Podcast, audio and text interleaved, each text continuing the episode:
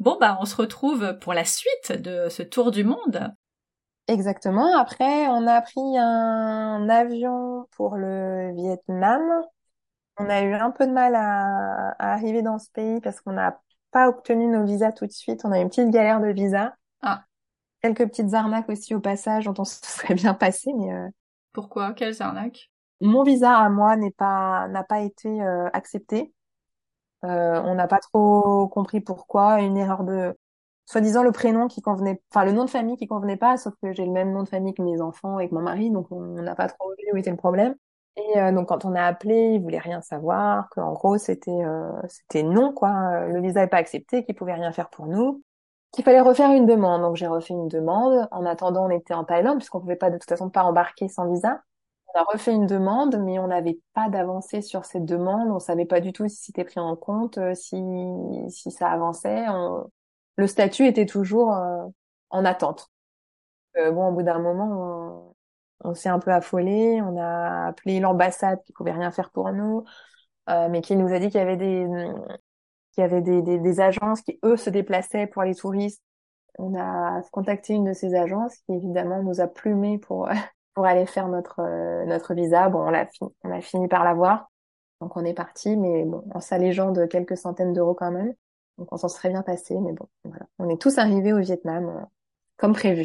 Qu'est-ce que vous êtes, vous êtes allé où au Vietnam? Quel itinéraire vous avez fait? Alors on a d'abord fait le nord du Vietnam, donc les régions les plus reculées du Vietnam, vraiment très très au nord, où vivent les ethnies euh, Hmong de, du Vietnam. Donc euh, là on s'est retrouvé euh, au, cœur de, au cœur des ethnies de, de populations qu'on ne connaissait pas du tout, avec des, des, des tenues très colorées pour nous, le Vietnam, c'était euh, Hoi An, euh, Hanoï, euh, Ho Chi Minh. Enfin, vraiment, on n'avait pas trop, on visualisait pas trop ce que ça pouvait être euh, au nord. Et on s'est retrouvé dans des, là encore, dans des familles à, à vivre avec toute la famille qui part le matin dans les rizières. Et là, on s'est rendu compte aussi de la, bah, de la, de la, de la misère en fait de, de ces femmes qui travaillent et ces hommes qui travaillent jusqu'à l'épuisement 80, 90 ans, ils sont encore avec leur charge sur le dos. Euh, les enfants, pareil, dès qu'ils sont en âge de porter euh, suffisamment de poids dans leur dos, ils sont mis à contribution.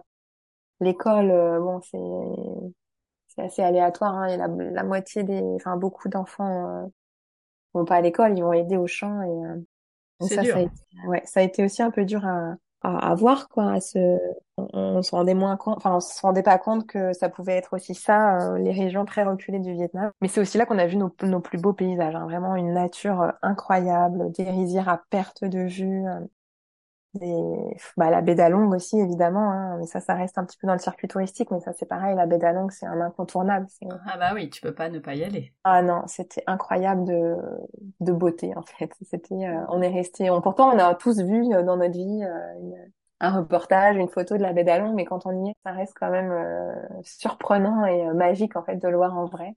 Donc ça c'est après avoir fait donc tout le nord on est descendu au niveau de la baie d'Along où on est resté quelques jours on a fait aussi la baie d'Along terrestre qui est un peu moins connue mais qui vaut aussi le détour. Là pour le coup, euh, on l'observe pas du tout en bateau, mais on est euh, on, monte en fait euh, un peu en hauteur et on a une vue euh, sur un panorama complètement dingue. Ça ressemble à la baie d'Along classique, mais c'est on est on est vraiment sur à terre pied. Quoi. à pied. et ça aussi c'était très très beau. Et on a fini ensuite. Enfin, on a fini, non, on a continué par Hanoï, qui est une grande ville et euh, qu'on a à la fois adoré et détesté. Ah, bah pourquoi? On l'a adoré le week-end quand toutes les rues sont fermées à la circulation et on a cru mourir mille fois euh, la semaine euh, quand euh, bah quand euh, quand les rues sont ouvertes aux scooters, aux tuk-tuk, aux voitures. Et là vraiment on, a eu des coups de chaud. Vraiment les enfants ils étaient scotchés à nous, on les on les lâchait pas parce que parce qu'on allait se faire renverser euh, toutes les quatre secondes. Quoi. Ouais, c'est là où tu sais jamais quand est-ce que tu dois passer pour euh, traverser. Jamais. Et d'ailleurs, un des euh, un des, des, des hommes qu'on avait rencontré, on nous disait mais c'est complètement fou la circulation ici. Il nous disait bah vous savez si un jour ça vous arrive que vous faites vous faites renverser, surtout que vous ayez une jambe en moins, un bras en moins, il faut se relever parce que personne ne va s'arrêter.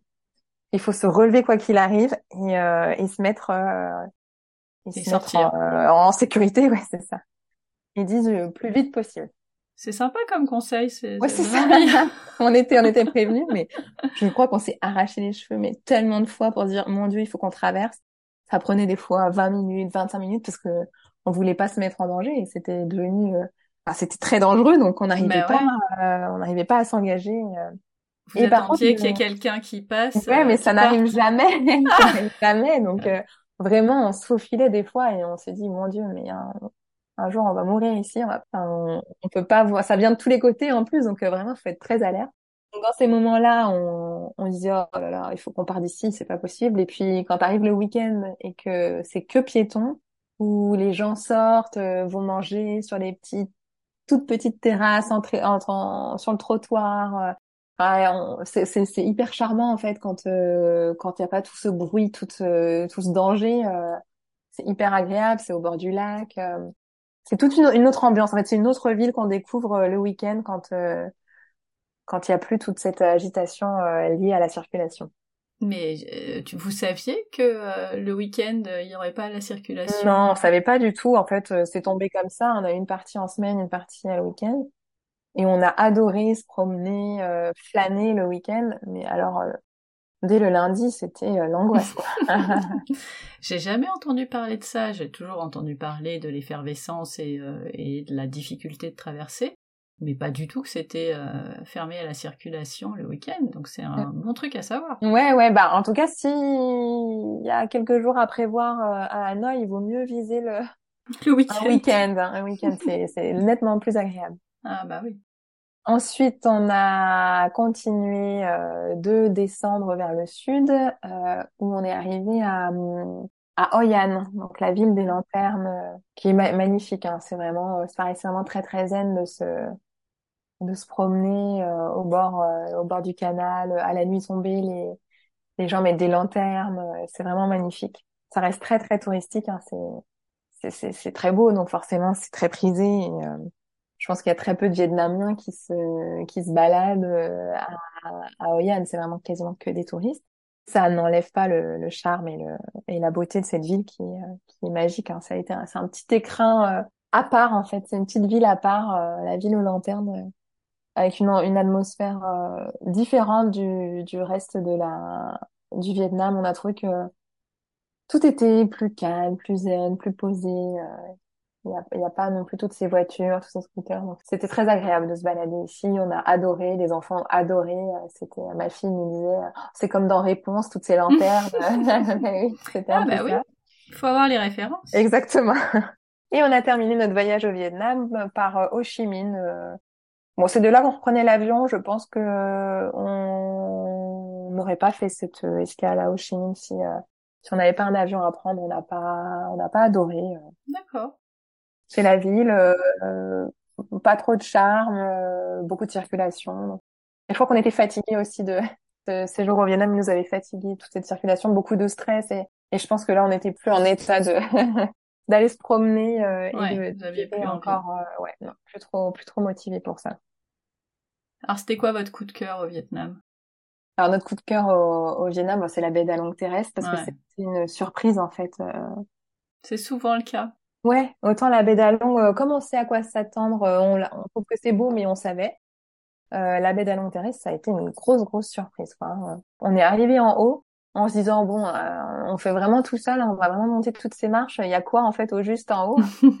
Et en fait, quand on arrive en haut, c'est incroyable.